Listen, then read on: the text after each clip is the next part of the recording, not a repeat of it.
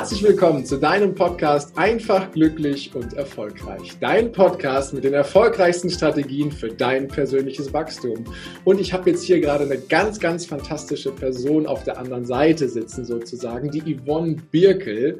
Doch bevor die offizielle Anmoderation kommt, habe ich wie immer die Bitte, wenn dir das Ganze gefällt, dann lass mir gerne eine ehrliche Rezension bei iTunes da. Und jetzt Kommen wir mal zu der lieben Yvonne, die da ist. Die Yvonne Birke, sie ist nämlich Seelenmentorin, Spiritual Guide und Coach für Intuition sowie Bewusstsein.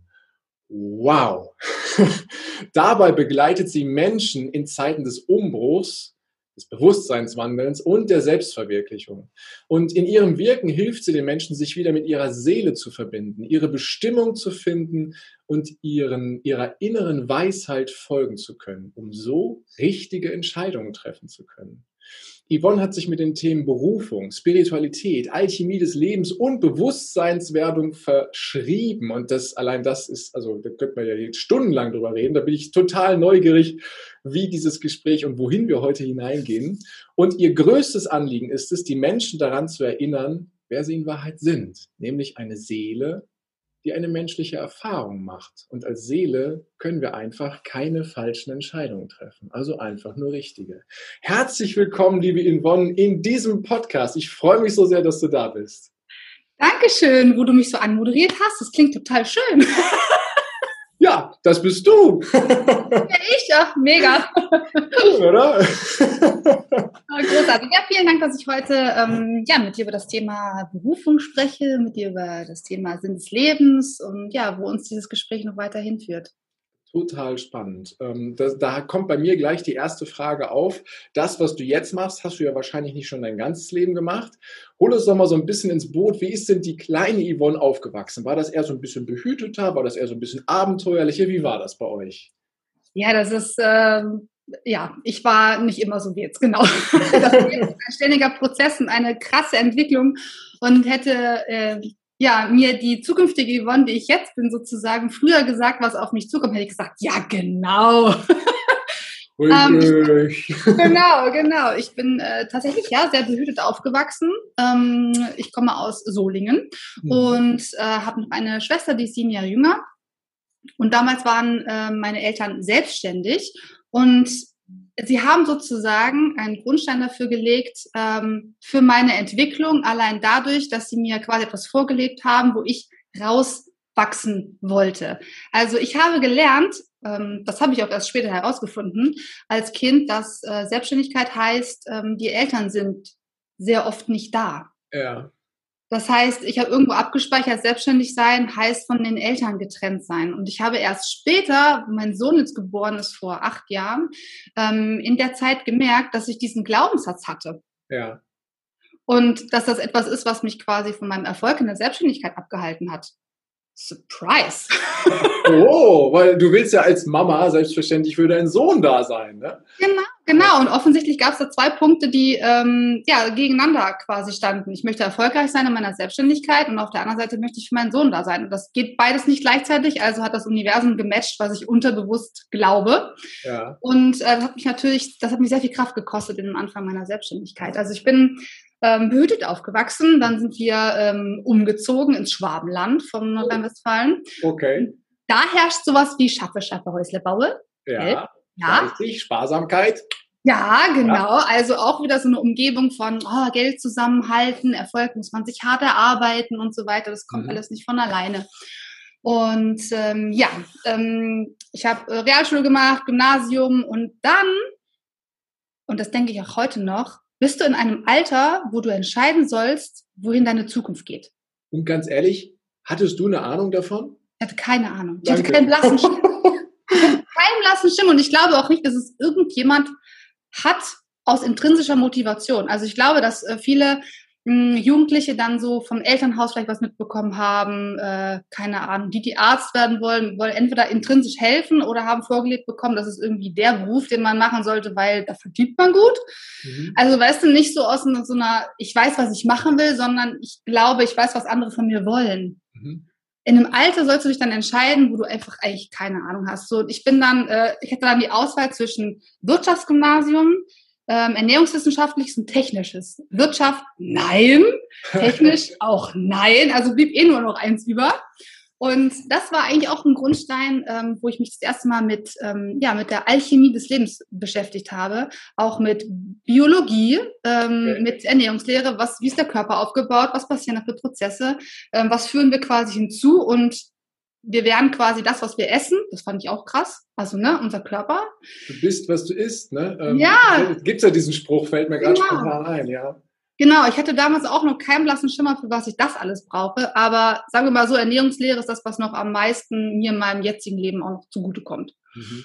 Ja. Und ähm, das wäre auch so ein Thema, jetzt wo wir es gerade ansprechen, wo ich sage, ich würde gerne mal an Hochschulen gehen ähm, für die Schulabgänger mhm. und die quasi mal darauf hinweisen, also wo das Thema Berufung hinführen kann. Ja. Ja, also dass wir uns oft äh, in dem Alter entscheiden für Dinge, die ähm, von denen wir glauben, dass sie von uns erwartet werden oder ähm, weil wir das irgendwo gesehen oder gehört haben, wie das ist, aber wir, wir sind eigentlich gar nicht mit uns verbunden und mit unseren Leidenschaften so. Ne? Das ist ganz spannend. Zumindest, ähm, ich, ich glaube, wir spüren sie ja schon, mhm. nur in gewissen Umfeldern nehmen wir sie einfach nicht so wahr oder sie werden halt wegtrainiert äh, an, an der Stelle, ne? dass wir sie, dass wir sie wahrnehmen. Ne? Wenn du das Thema Berufung ansprichst, äh, dann hattest du den Weg quasi, dass du in die Alchemie reingegangen bist, also die Wissenschaft. Äh, dabei ist es ja nicht geblieben, ne? wenn ich das nochmal Revue passieren lasse, was ich in der Anmoderation gesagt habe. Hey, das, da brauchst du ja drei Leben für.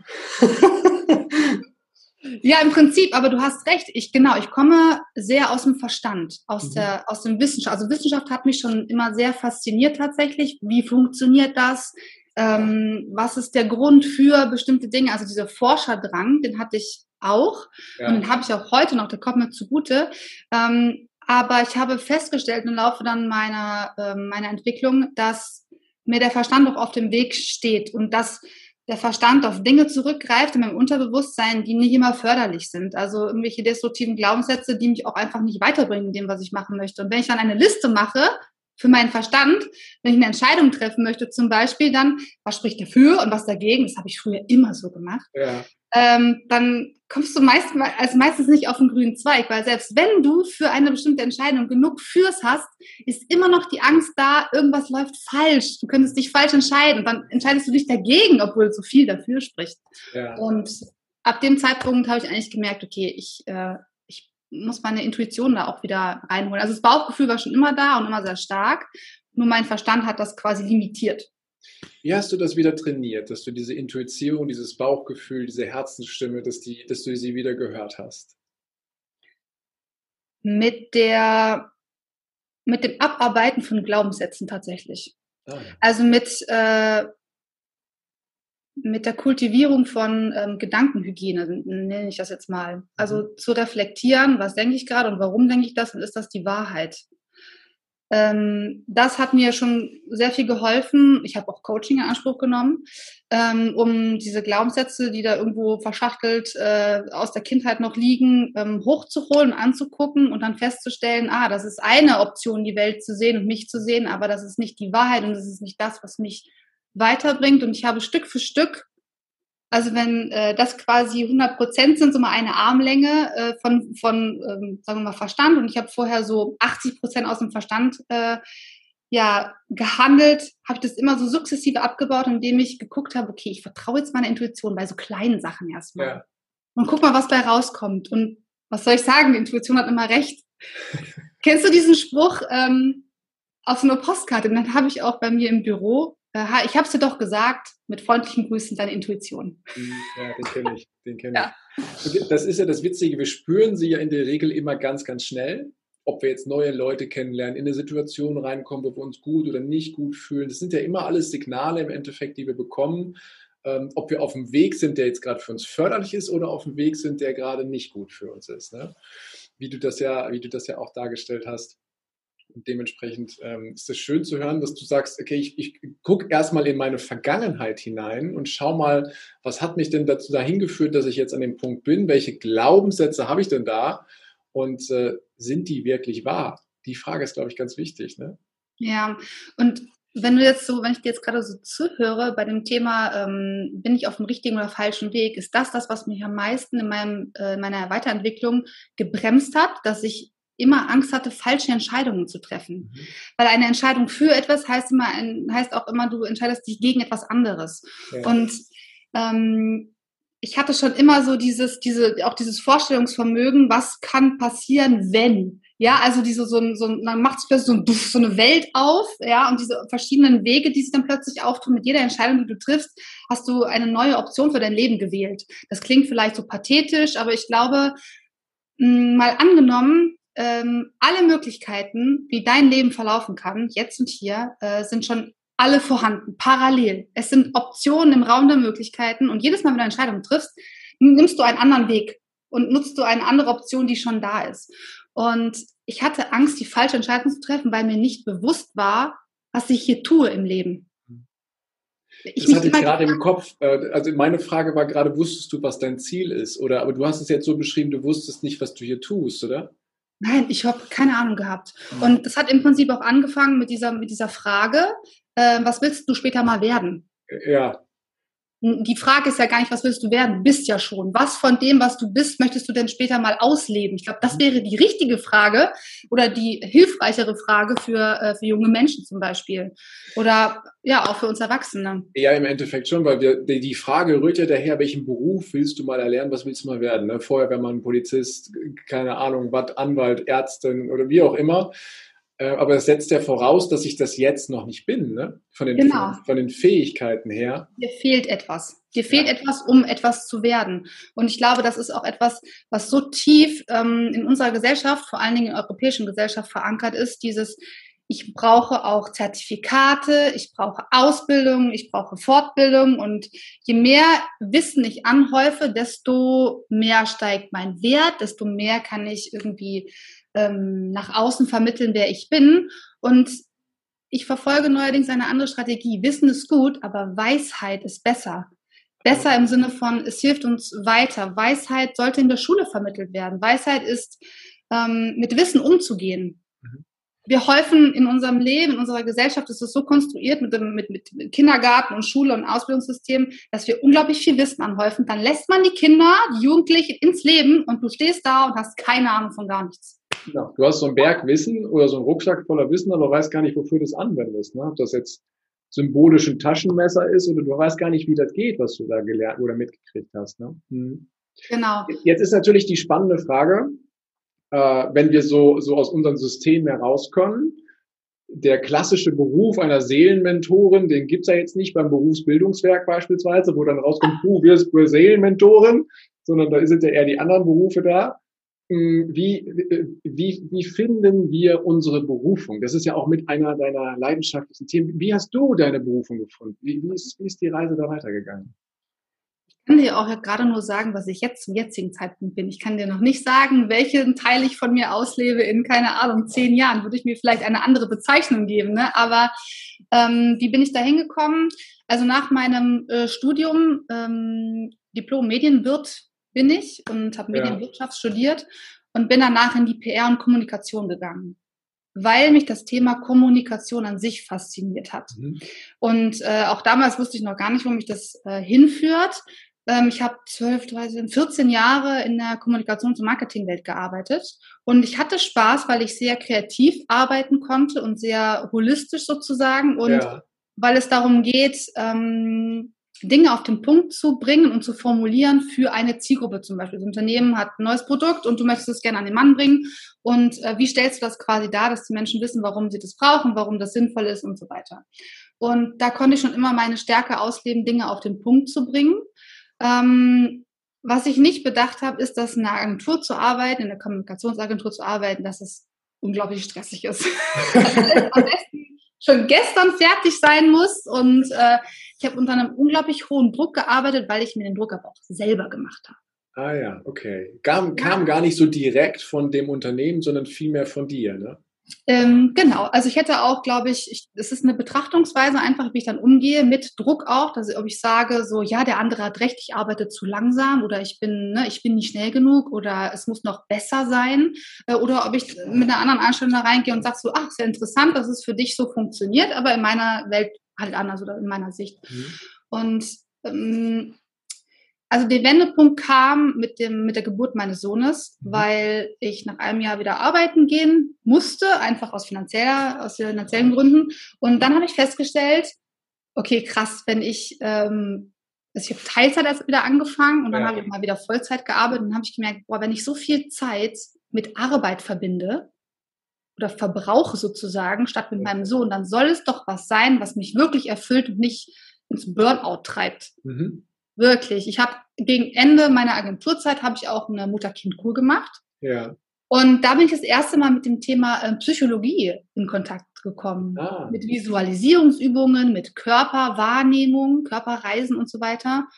Und ich glaube, das war wirklich etwas, diese, also meine Seele hat diese ganze Entwicklung gebraucht, diese ganzen Erfahrungen gebraucht, um mich dann dorthin zu bringen an den, an den Wendepunkt. Mhm. Weil du auch vorhin sagtest, ähm, ja, sind wir auf einem guten Weg oder auf einem schlechten Weg quasi? Treffen wir gute oder schlechte Entscheidungen? Ich glaube nicht, dass die Seele, also du kannst keine falschen Entscheidungen treffen, weil die Seele sich immer die richtigen Umstände sucht für das, was sie erfahren will. Mhm. Und wenn sie Wachstum erfahren will, wenn sie Weiterentwicklung erfahren will, sucht sie sich die Dinge, wo das funktionieren kann. Und das funktioniert vielleicht nicht im Umfeld, was immer High Detail ist. da muss halt auch mal ein bisschen Piekserei sein. Ne? Also ja, so ich, weiß, ich weiß gar nicht, ob es immer der ob, man, ob wir das so beschreiben sollten, wie es ist der, der, der richtige oder der falsche Weg. Es ist halt dein Weg. Ne? Und du kriegst halt Indikatoren, glaube ich, dafür, okay, du bist auf deinem Weg oder aber du läufst gerade in eine völlig andere Richtung und du kriegst mehr und mehr Hinweise, um zu erkennen, was dein Weg ist. Ne? Genau, und ähm, im Prinzip ist das, was ich mache als Seelenmentorin. Die Menschen kommen meistens zu mir an einem Wendepunkt in ihrem Leben oder auch wenn sie sich, wenn sie wirklich diesen Ruf spüren, so das, was ich jetzt gerade mache, das war irgendwie cool bis jetzt, aber ich bin an dem Punkt, es muss anders werden. Mhm. Und das ist der, das ist der entscheidende Punkt, wo wir schauen, okay, was haben denn alle Erfahrungen, die du bis jetzt gemacht hast, worauf haben die denn eingezählt? Was kannst du denn lernen aus dem, was dir jetzt gerade passiert? Zum Beispiel eine spontane Kündigung oder sowas. Das kann, da kann man jetzt ein mega Drama drum machen. Oder man kann sagen, witzig, ich glaube, das habe ich mir sogar selber manifestiert, weil seit zehn Jahren bin ich mega unglücklich in dem Job. Ich habe mich nicht getraut, die Entscheidung selber zu treffen, also habe ich mir manifestiert, dass die andere für mich treffen. Ja. Und das ist so ein Punkt, wenn du so dein Leben betrachtest, dass du das quasi dir die Umstände selber erschaffst, auch wenn du nicht unmittelbar daran beteiligt zu sein scheinst, ziehst du doch die Umstände in dein Leben, um dann die Erfahrung zu machen, daraus zu wachsen, daraus hervorzugehen. Hm. Ist Wachstum so das, das Hauptziel im Endeffekt, dass, was, was, wenn die Seele eine Erfahrung machen möchte, dass sie daran wächst? Ich glaube, es geht in unserem Leben nur um die Entwicklung und um diesen Weg der Entwicklung. Mhm. Also ich glaube, wir sind hier, um eine bestimmte Erfahrung zu machen oder bestimmte Erfahrungen, die auf ein bestimmtes Ziel hinauslaufen, was ich zum Beispiel mit Bestimmung oder Berufung ähm, erkläre. Ja. Damit meine ich nicht, dass es eine Sache sein muss, mit der man sich ausdrückt, sondern das kann, kann über viele Sachen ähm, über die Beruf funktionieren oder über, ähm, keine Ahnung, ähm, das Hobby zum Beispiel oder innerhalb der Familie oder so. Aber es geht um ein Überthema. Mhm.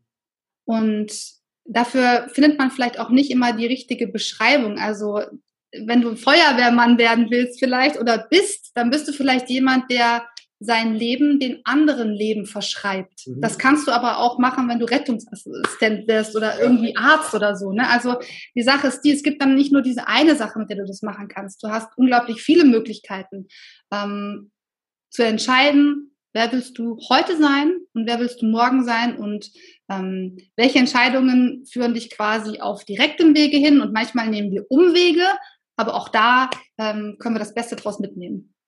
Heißt also, die Berufung ist jetzt nicht irgendwie, dass es eine, eine, Methode gibt, ein Tool gibt, wo man sagt, ah, guck mal, das ist jetzt genau der Beruf, die Aufgabe, die ich auf dieser Welt erleben und er, erledigen darf, sondern es ist halt ein, ein Herausfinden, was sind meine Fähigkeiten, was ist mein Gefühl und wo habe ich am meisten ja nicht nur Freude, sondern Entwicklungsmöglichkeit, um auf diesem, auf dieser Reise einfach die meisten Erfahrungen für mich zu sammeln. Ne? Und die Berufung führt im Endeffekt darauf hin, dass es bei jedem was anderes ist und nicht in Berufsdenken von wegen, meine Berufung ist Arzt zu sein, sondern meine Berufung ist beispielsweise Menschen zu helfen, äh, auf ihrem Weg dahin zu erkennen, wie sie in ihre Kraft kommen, ne? wie sie den Tag, diese 24 Stunden für sich am schönsten gestalten können und gleichzeitig was Gutes tun, oder? Ja, das sehe ich genauso. Ja, es muss nicht dieser eine, also ich glaube, wir Menschen sind so sehr darauf konditioniert, irgendwo anzukommen. Mhm. Und irgendwie die eine Sache, wenn wir die eine Sache gefunden haben, dann wird unser Leben plötzlich so viel einfacher und alles ergibt sich von selber und Reichtum und Fülle und Liebe und Frieden und hast mich gesehen. Und ähm, deswegen sind wir aber meiner Meinung nach nicht hier. Wir sind schon hier, um Frieden und, und Freude und, und, Erfüllung zu finden.